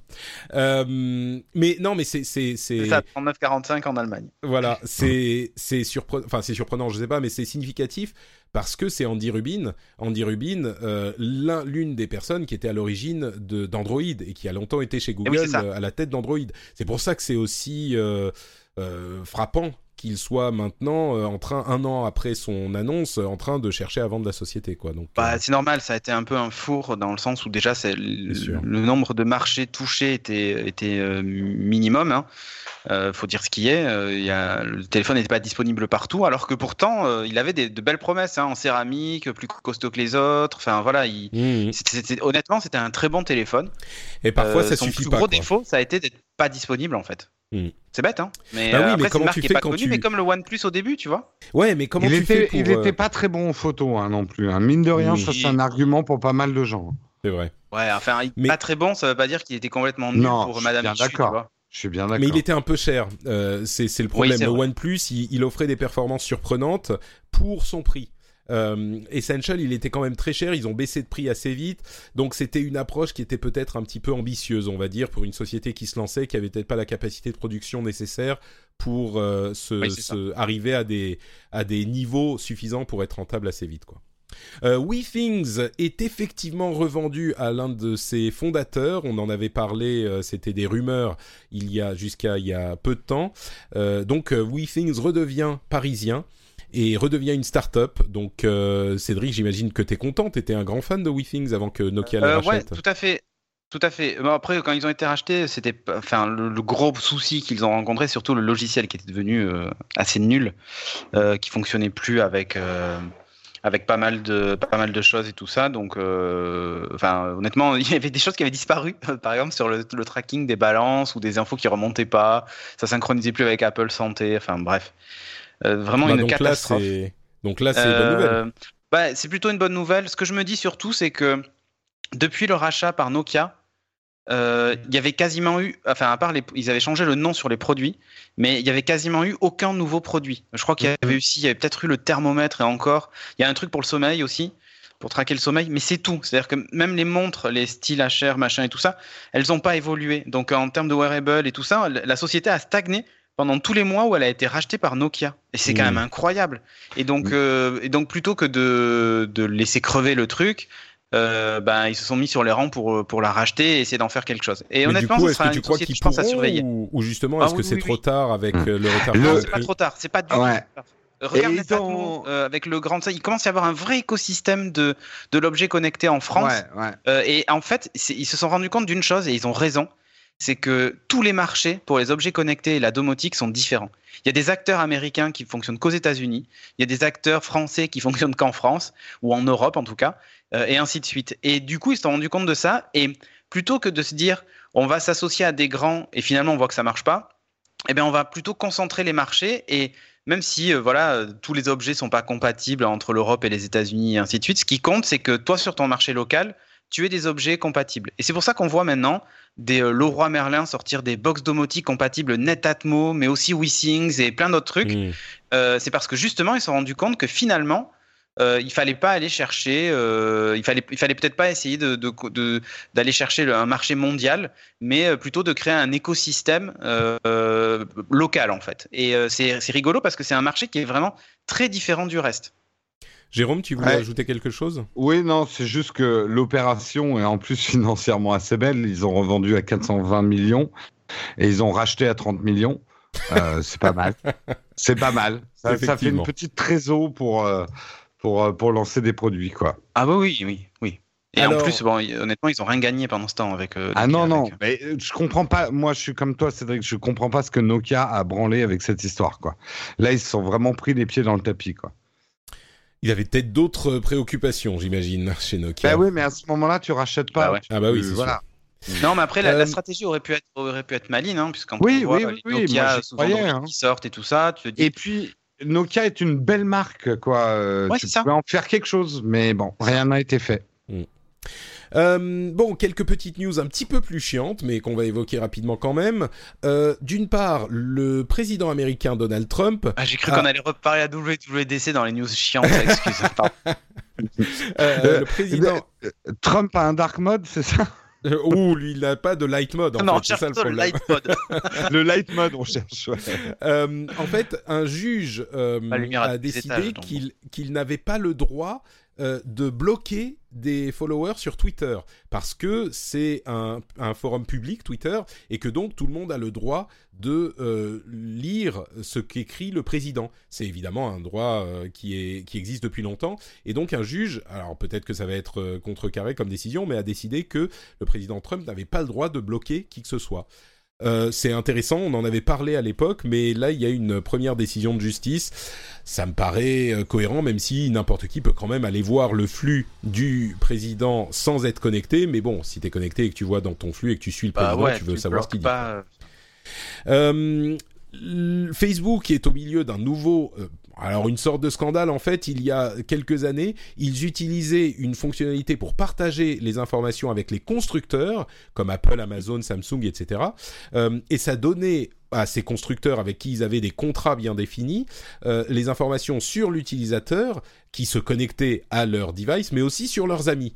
Donc ça fait que l'histoire de Cambridge Analytica, eh ben il y en a un petit peu beaucoup, mais peut-être pas avec des sociétés aussi peu scrupuleuses que Cambridge Analytica, même si on a peut-être raison de pas faire confiance à, à ces grandes sociétés. Euh, alors Facebook dit oui oui c'est une vieille manière de faire les choses. Aujourd'hui euh, on ne l'utilise plus on, et, et, et c'est plus du tout. On avait des contrats très stricts et c'est plus du tout euh, en utilisation. Et c'est vrai que c'est une vieille manière de faire les choses. Je pense qu'on n'est pas non plus euh, au niveau de scandale de Cambridge Analytica. Euh, c'est juste que on s'est rendu compte que cette manière de faire des choses n'était pas n'était pas la bonne euh, et ils ne l'utilisent plus euh, désormais. Moi, j'ai pas l'impression que ça soit euh, plus problématique que ce qu'on a vu avant. Enfin, c'est c'est un petit peu le même Ouais, principe, mais là la encore, suite du, ouais, voilà, c'est la suite. c'est tout. C'est l'épilogue. c'est ça. Ah, vous vous souvenez de SAIP Vous savez ce que c'est SAIP Le système C'était d'alerte. l'appli euh, d'alerte. Oui. Voilà, système d'alerte. Euh, zut, je vais oublier le i. Des populations, mais système d'alerte et d'information des populations, un truc du genre. Hyper important avec une faute d'orthographe. C'est ça, exactement. Système d'alerte important des populations. Euh, alors c'était une application qui était euh, développée par le ministère de l'Intérieur pour euh, diffuser des alertes aux populations, tout simplement qu'il y avait une alerte importante. Eh bien, euh, figurez-vous que l'application bah, n'a pas été très installée et très utilisée visiblement, puisqu'ils la retirent et ils vont utiliser à la place un compte Twitter pour informer les gens. Et les réactions... Patrick, tu dis euh, les gens l'ont pas beaucoup utilisé. C'est surtout qu'elle marchait pas. Bah, Oui, disons que quand le on est prévenu du d'un attentat euh, Trois heures- 24 heures, après, après, c'était oui. pas très utile. C'est vrai. Ouais. Et du coup, ils vont utiliser une application Twitter, ce qui est intéressant à plusieurs niveaux, à mon sens. C'est intéressant parce que bah, Ah bah, c'est il y a que des gens sur de voir Twitter qui auront l'info. quoi. Bah, bon, d'une part, je suis pas tout à fait sûr, mais le ministère de l'Intérieur, du coup, même une société, une société, même une entité comme le ministère de l'Intérieur n'a pas, en quelque sorte, réussi à euh, faire décoller son app, même si il faut avouer que c'était quand même une app tellement spécifique que pour aller l'installer, il fallait vraiment le vouloir, euh, et préfère utiliser l'infrastructure d'un tiers avec Twitter justement. Euh, D'un côté, moi, je pense que c'est pas forcément vrai qu'il y a entre guillemets que les gens qui sont sur Twitter qui vont avoir l'info. C'est c'est plutôt que bah, les, quand tu es dans un groupe ou quelque part et que tu as besoin d'avoir l'information, à moins que tu sois, tu sois tout seul chez, chez toi, c'est possible que ça ne t'atteigne pas, mais il y aura bien quelqu'un qui va regarder Twitter et qui va avoir l'info. Ça se diffuse très vite sur Twitter, ce genre de choses. Donc, je pense que les gens seront quand même dans l'ensemble informés. La question qui se pose, c'est si Twitter est down, bah c'est un problème. Et puis surtout, il y a des gens qui disent, bah on peut utiliser un système de SMS géolocalisé. Pourquoi est-ce que c'est pas ce système qui est privilégié? Il y a peut-être Ouais. des problèmes techniques. Euh, c'est possible. Peut-être qu'il faut prendre des, des, des les, les quatre opérateurs et s'assurer que l'info soit diffusée sur les quatre. Je sais pas s'il y a un problème technique ou pas, mais c'est vrai qu'on peut se poser la question. En tout cas, euh, absent d'un système de SMS, eh ben ils ont préféré euh, un réseau social à leur propre application, et ça, à mon sens, c'est assez significatif. Bah ouais. Mm. C'est ministère Euh. de l'Intérieur, alerte, c'est Bovo underscore alerte. Voilà. Résultat des courses, quand même, SAIP qui a coûté une blinde avec nos impôts n'a servi absolument à rien. C'est vrai, mais Ouais. en même temps, tu sais, quand le lancement a été, le, le développement a été lancé il y a quelques années, euh, on pouvait se dire, bah, il faut qu'ils aient leurs propres apps. euh, c'est, des- c'est maintenant le nouvel éco- C'est comme avoir son site web. Enfin, on pensait que ça allait. Non, être non, comme mais avoir d'accord, ça, web, ça, je suis d'accord, mais le truc, ça, a- ça a été développé avec les pieds, le truc marchait pas. Et ça- Mm. le, le- L'État s'est fait couillonner, euh, je pense, par une, une boîte de presta, quoi, c'est tout. Uber, Uber lance un euh, service de d'appel de taxi au Japon. Alors c'est au Japon, hein, mais euh, C'est incroyable. C'est intéressant quand même ça. Euh, Ça va coûter que- cher pour faire venir le taxi, quand même. Bah, on sait pas. de- Ah. Pardon, j'ai plus l'habitude. Je suis très con. hein, Oui, non, Ah, mais non, mais euh, depuis le Japon, c'est long. ouais. c'est vrai. Euh, mais bon, voilà, peut-être que Uber pourrait travailler avec les taxis à un moment. Hmm, intéressant. Bon, Mais en Grèce, en Grèce, euh, je vois- parce qu'en Grèce, c'est déjà le cas. hein. J'y étais là, euh, il y a pas plus de 3-4 semaines. Et à Athènes, les Uber, euh, c'est très marrant parce que c'est très à la grecque. En fait, Uber n'a plus le droit d'exister. Donc, si, mais en fait, quand tu prends Uber, c'est un taxi. Mais c'est-à-dire que tu as l'application Uber Ils utilisent l'appli Uber. Ah, ça, c'est très, très grec. Hein. Non mais ça non non mais ça peut vouloir dire que les taxis s'inscrivent sur euh, Uber et mais sauf Oui, que eux, ils ont les licences, ils ont les trucs, tu vois, c'est ça le problème, c'est le problème qui Oui, et les les- GTC n'ont plus droit à Uber, en fait. En- Ouais, mais c'est parce qu'ils ont pas de licence de taxi. Ça veut dire qu'il y a que les Ouais. taxis qui peuvent utiliser l'application Uber. Uber, ouais. Mais là, c'est un petit peu différent. C'est euh, on utilise l'application Uber pour appeler des taxis et on a aussi les, les, les voitures Uber qui sont disponibles également, d'après ce que je comprends de. D'accord, ils mélangent tout. ouais. Mm. Euh, tiens, une, euh, une série de chiffres sur l'utilisation de l'Internet euh, chez les adolescents.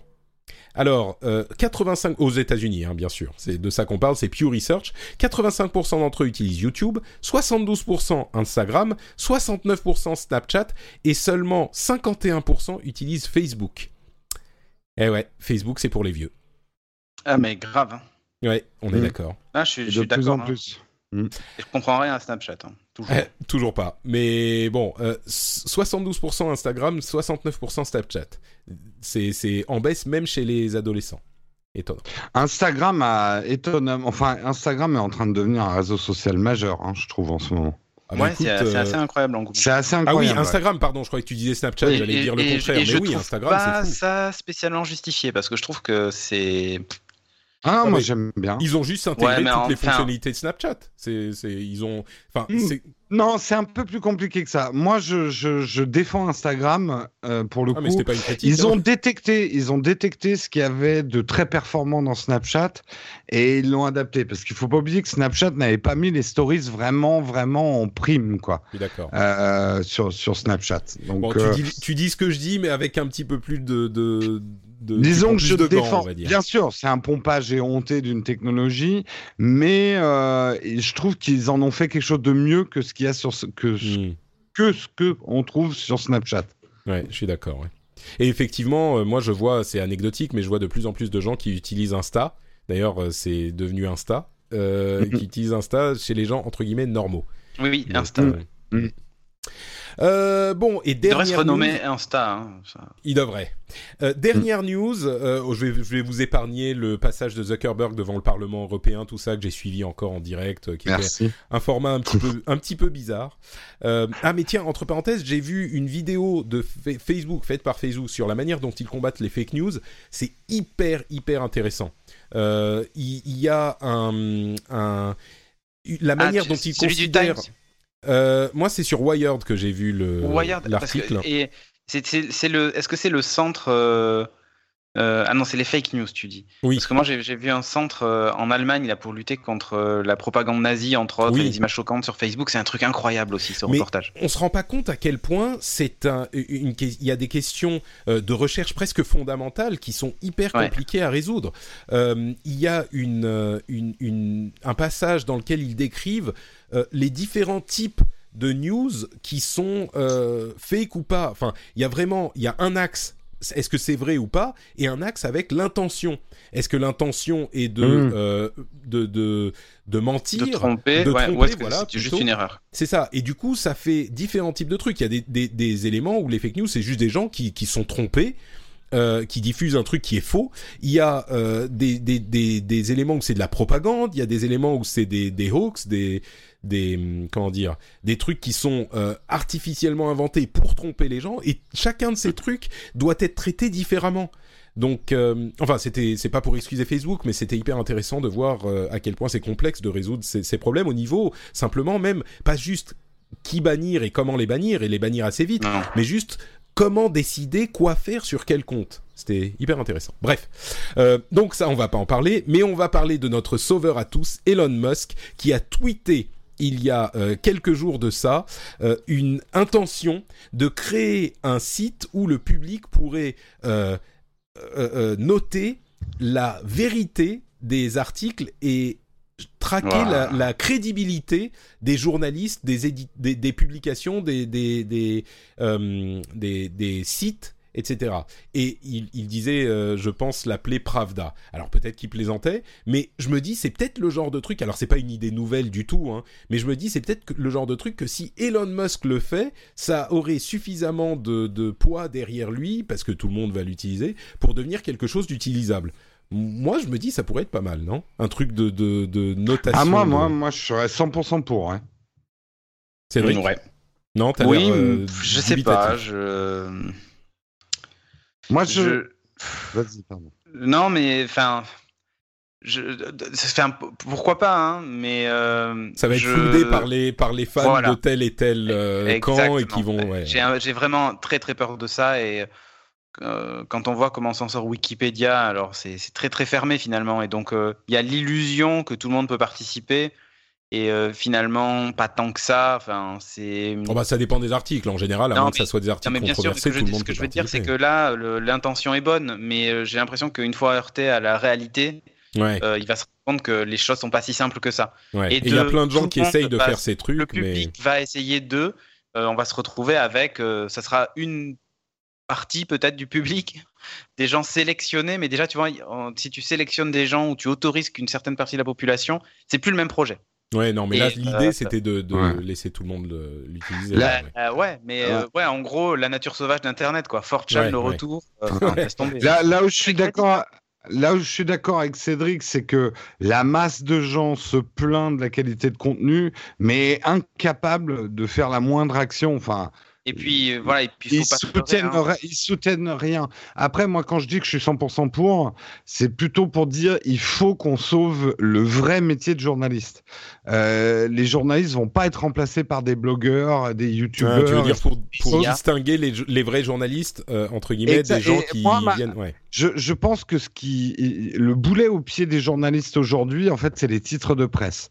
Je pense que les titres de presse doivent disparaître, mais les journalistes, ça doit devenir presque un métier de freelance et que on, on, on supportera des, des, des noms du journalisme pour qu'ils fassent leurs enquêtes.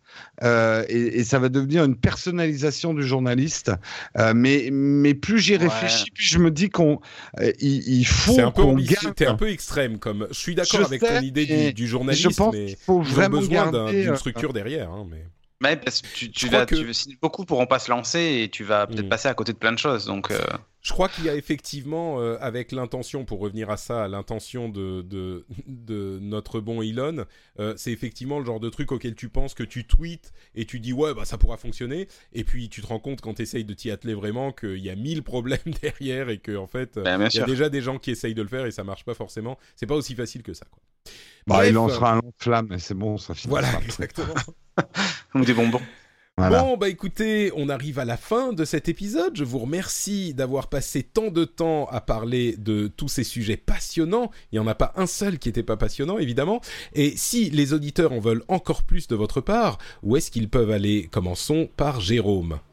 Eh bien, moi, vous pouvez me retrouver sur la chaîne euh, Nowtech et la chaîne Nowtech Live pour un live sur l'actu tech tous les matins sur Nowtech Live et puis pour les autres émissions sur la chaîne Nowtech Sur YouTube, parce qu'on pourrait sur dire, YouTube. T'es peut-être sur, euh, sur. Vimeo ou sur Dailymotion, on, On sait est, pas. on est aussi, on est aussi sur Dailymotion. Ah oui D'accord. Euh, pas, pas la chaîne live, mais euh, nos, nos émissions sont aussi disponibles sur Dailymotion. ouais. Très bien, c'est français. Bravo. Mm. Euh, Cédric, toi, tu es sur euh, comment ça s'appelle le Twitch français StudioRenegade.fr et sur Twitch, effectivement, euh, twitch.tv slash Studio Renegade. Euh, voilà, où on anime plein de choses, il y a plein d'émissions euh, sur diverses euh, thématiques. Euh, voilà, donc euh, il suffit d'aller voir un peu euh, le, le site web. Il y a un agenda qui est très bien fait et qui vous permet de voir un peu ce qui se passe. Euh, on a commenté la keynote par exemple hier. On est plus orienté sur le live et très, finalement peu sur le replay, même s'il y a des chaînes YouTube pour les différentes émissions. Mais voilà. Donc sinon, bah, vous me retrouvez le mercredi soir, du coup, à 20h. Euh, voilà, pendant deux heures, j'anime Beats avec Christophe, voilà, chez Studio Renegade, où on parle de high-tech, entre autres. Voilà. Super, merci beaucoup. Pour ma part, c'est Note Patrick sur Twitter, Facebook et Insta. Vous voyez, maintenant je, suis- je fais partie des jeunes. Euh, Et John, et et- et, euh, vous pouvez retrouver tu fais cette des émission. stories, Patrick? Est-ce que, est que tu fais des stories? J'en ai fait genre trois dans ma vie. Moi, j'en ai fait une. Ah, bravo. Et c'était genre la semaine dernière, quoi. Moi, moi, je j'en fais. Là, je m'y mets de plus en plus. hein. Ouais, moi, ce Moi, qui me gêne, en fait, avec les stories, c'est qu'on n'a pas de feedback. C'est ça qui me dérange. Moi, j'aime bien quand. Bah, au un- contraire, moi, j'adore. Ouais, ouais. Moi, c'est parce que moi- Bonessé02 hein, sur Insta, si vous voulez me suivre. la, la, ce que j'adore dans les réseaux sociaux, c'est justement pouvoir euh, entendre ce qu'en pensent les gens, euh, avoir des retours des auditeurs, etc. Euh, du coup, avec les stories, ben, on envoie son truc à la mer et il y a personne qui répond, donc ça en me fait, frustre si, un peu. si. Oui, mais ça te fait un message privé, c'est nul. euh, ah, oui, mais tu peux voir aussi les gens que tu n'as pas acceptés. Tu peux lire leurs messages. En fait, dans Insta. Je te Hmm. montrerai, Patrick. D'accord, ok. Un mais truc de jeune, il va T'as une photo de Sonia et moi sur ton mur? Ah, Euh, oui, enfin, c'est la photo que tu m'avais envoyée. hein, Mais oui, oui. Parce que là, les gens, ils vont Japon. croire que je fais du fétichisme. Non, mais je découvre des trucs. C'est une photo qu'on avait envoyée du Japon. Oui, on était à. C'était. Takayama, ouais. ça. Ah, bah, Bah, ça me fait très euh, plaisir. moi, on m'envoie une photo, je la jette pas à la poubelle. Ah, Hein, mais j'espère c'est très. Ah, que toutes les photos que j'ai envoyées de moi, de légèrement dénudé et tout, j'espère que tu les regardes. Ah, mais bien sûr, celles-là, évidemment. Euh, elles, Bon. sont, elles sont sur, euh, dans ma chambre. Je les Eh regarde, euh, Très bien. Voilà. Dans- Euh, Dans la chambre pour qu'il dorme bien. Ah mon dieu, quelle horreur Bon, il est temps que cette émission se termine. Euh, donc, vous pouvez retrouver l'émission sur frenchspin.fr. Euh, vous pouvez également aller commenter si on a dit des bêtises, venir nous corriger. Euh, et vous pouvez aussi euh, bah, nous soutenir sur Patreon, patreon.com slash rdvtech. Comme je le disais tout à l'heure, c'est le début du mois, c'est le moment de prendre des bonnes résolutions. Si vous avez vous vous êtes dit ah bah peut-être un jour je le ferai, ça serait sympa. C'est vrai que l'émission, euh, je l'aime bien, elle est marrante, elle me fait passer du bon temps, elle m'informe. Euh, allez, je vais lui filer le prix d'un café pour euh, pour euh, un épisode. Et ben vous pouvez aller sur patreon.com/slash rdvtech et en deux minutes vous accomplissez cette bonne Vraiment, action. je le fais. Et ben voilà, merci, merci Cédric. Et, 10 et- dollars, tu vois, je suis comme ça, moi. 10 dollars? Ah mais je suis, Bah ouais. je suis émerveillé. Et d'ailleurs, euh, Jérôme aussi, Moi, donc je merci t'ai je Jérôme. t'ai débloqué. euh, je savais même pas que j'avais bloqué le truc. Enfin, non, j'avais- bloqué à deux émissions par mois. Là, je t'ai dé- là, là, tu peux en faire une tous les jours. Ah, hein, super. prends le- prends l'oseille. Merci beaucoup, Jérôme. Et ben moi, je suis en plus sub de de, de euh, Studio Studio Renegade. Enfin non, je suis tipeur et euh, de de Nowtech. Donc euh, voilà, on Ah est, bah, c'est une voilà. sorte de cercle vertueux, Euh, magnifique. Non, Et- entre vous, c'est plutôt vicieux, j'ai l'impression, avec les photos de nu et tout ça. photos, tout ça, oui. Euh, ah bah que je voulais attends, dire des récompenses pour les paliers, quoi. Eh c'est ouais. normal. La photo dédicacée de Patrick nu. Ah là là là là. Bon, Kawaii. comme je le disais, il est temps que cette émission se termine. N'oubliez pas que vous pouvez suivre le rendez-vous jeu. Si vous aimez les jeux vidéo, il y a le 3 qui arrive, qui est la grande kermesse, la grande fête du jeu vidéo annuel. Et il y aura énormément d'annonces, énormément d'informations. Et ça sera couvert dans son intégralité sur le rendez-vous jeu. Donc vous pouvez chercher sur votre app de podcast le rendez-vous jeu. Et nous, on se retrouve dans une semaine, et ben, pour un autre épisode du rendez-vous tech, évidemment. On vous fait de grosses, grosses bises et on vous dit à dans une semaine. Ciao, ciao! Ciao. Salut tout le monde.